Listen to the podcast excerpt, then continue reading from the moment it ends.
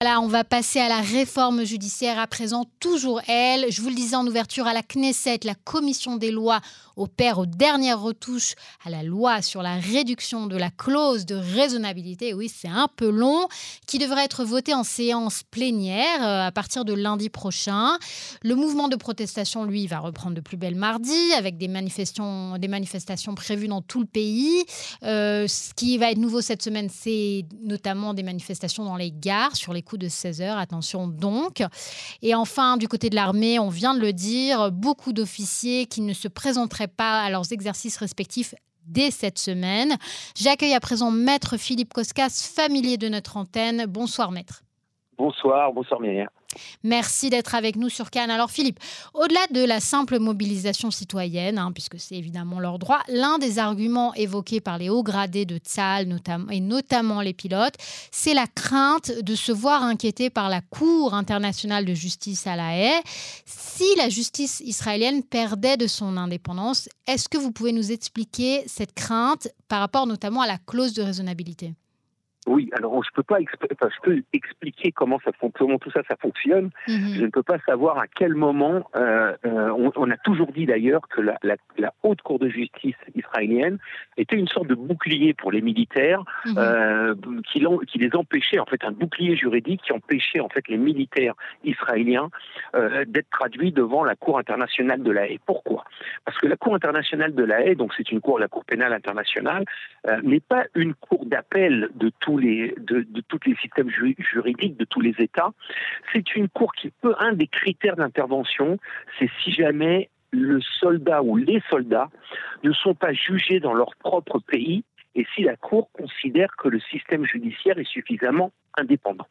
Et en fait, pendant très longtemps, euh, l'État d'Israël s'honorait, j'allais dire, devant euh, toutes les instances internationales, d'un système juridique complètement indépendant. Et on voyait évidemment les, les arrêts de la Cour suprême qui allaient contre souvent euh, les, les, avis de, de l'exécutif. Et, et, donc, euh, j'allais dire, il y a, on, on, montrait également que certains, euh, certains militaires étaient jugés en Israël pour des faits qu'ils avaient commis en Israël.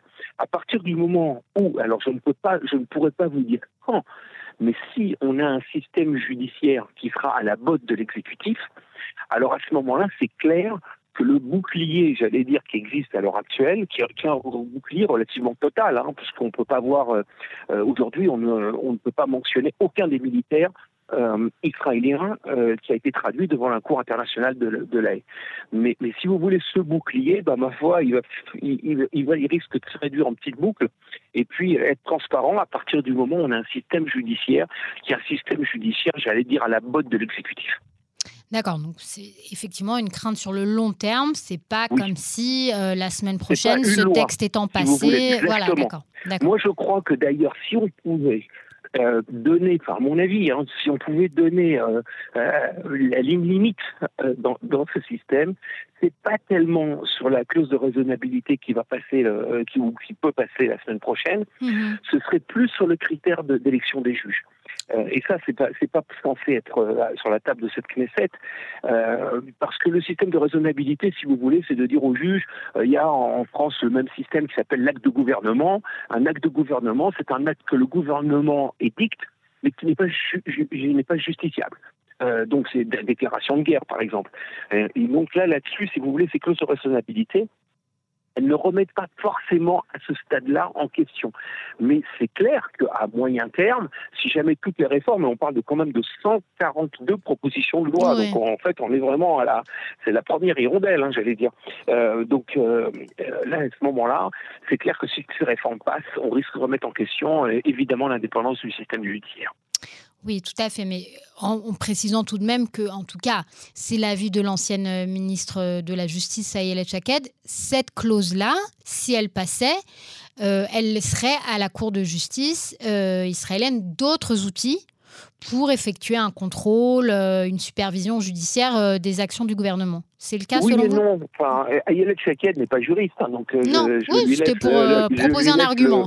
oui, bah, je, je, lui laisse argumenter des choix. C'est peut-être dire qu'il y a le critère de raisonnabilité est un des critères. Si on le ôte à la Cour suprême, ça va être très difficile parce que le, qu'est-ce qu'est-ce que c'est le critère de raisonnabilité de décisions qui sont prises par un ministre? Si un ministre, par exemple, décide de nommer son frère en tant que directeur de cabinet, est-ce que c'est raisonnable ou non raisonnable? C'est, si vous voulez, c'est à la Cour d'en juger. Si on lui enlève ce moyen-là, alors à ce moment-là, euh, évidemment, on lui enlève un, instrument. C'est comme si vous donnez, on vous enlevez à un pilote un, un, instrument de combat. Quoi. C'est ça. Hmm. Donc je ne suis pas si sûr. Si vous voulez, bon, c'est vrai que euh, il faut juger les, choses dans leur ensemble, hein, dans leur totalité. Moi, je ne suis pas pour dire pour telle et telle réforme, c'est là la fin du monde.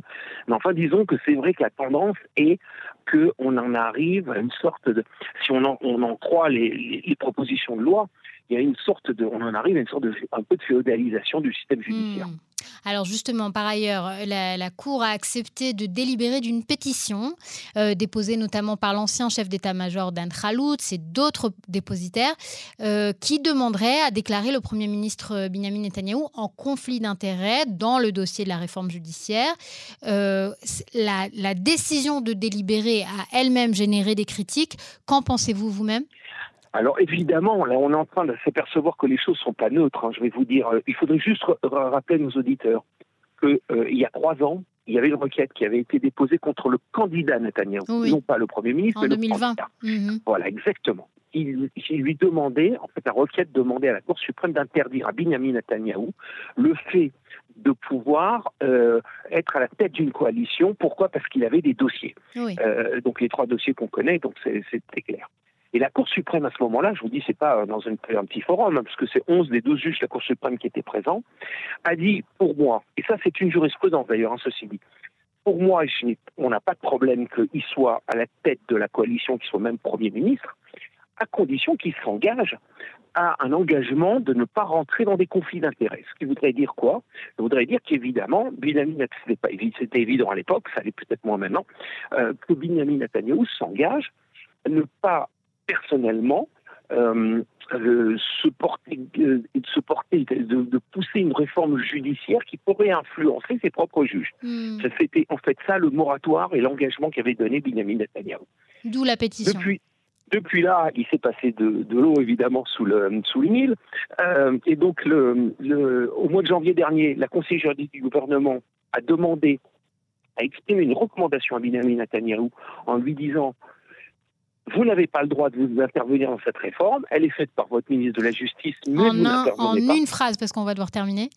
Alors, je vais, alors le fait qu'aujourd'hui, la Cour suprême se déclare compétente pour, j'allais dire, juger de cette question, mhm. c'est à mon avis une sorte de jurisprudence. Alors, le problème, évidemment, en tant que juriste, je me pose la question, parce que s'il y en a peu de temps, c'est euh, en fait, quelle sorte. D'abord, premièrement, évidemment, la Cour suprême va devoir trancher de savoir s'il a, allé, il, a outrepassé, j'allais dire, ses engagements ou non. Mais au cas où oui, euh, j'allais dire, quel carton il va, il va recevoir? Est-ce qu'il aura un carton jaune ou il aura un carton rouge? Hmm. Voilà, absolument. Et donc, si vous voulez, est-ce que la Cour suprême ira jusqu'à oser donner un carton rouge à Benjamin Netanyahu? Je ne le pense pas. Euh, donc, mais si vous voulez, il y a un problème de sanction en cas de, violation de, ses propres engagements. J'ai compris. Maître Philippe Koskas, comme toujours, très intéressant. Merci beaucoup d'avoir répondu à nos questions ce soir sur Canon Français. Merci beaucoup, Myriam. Au revoir.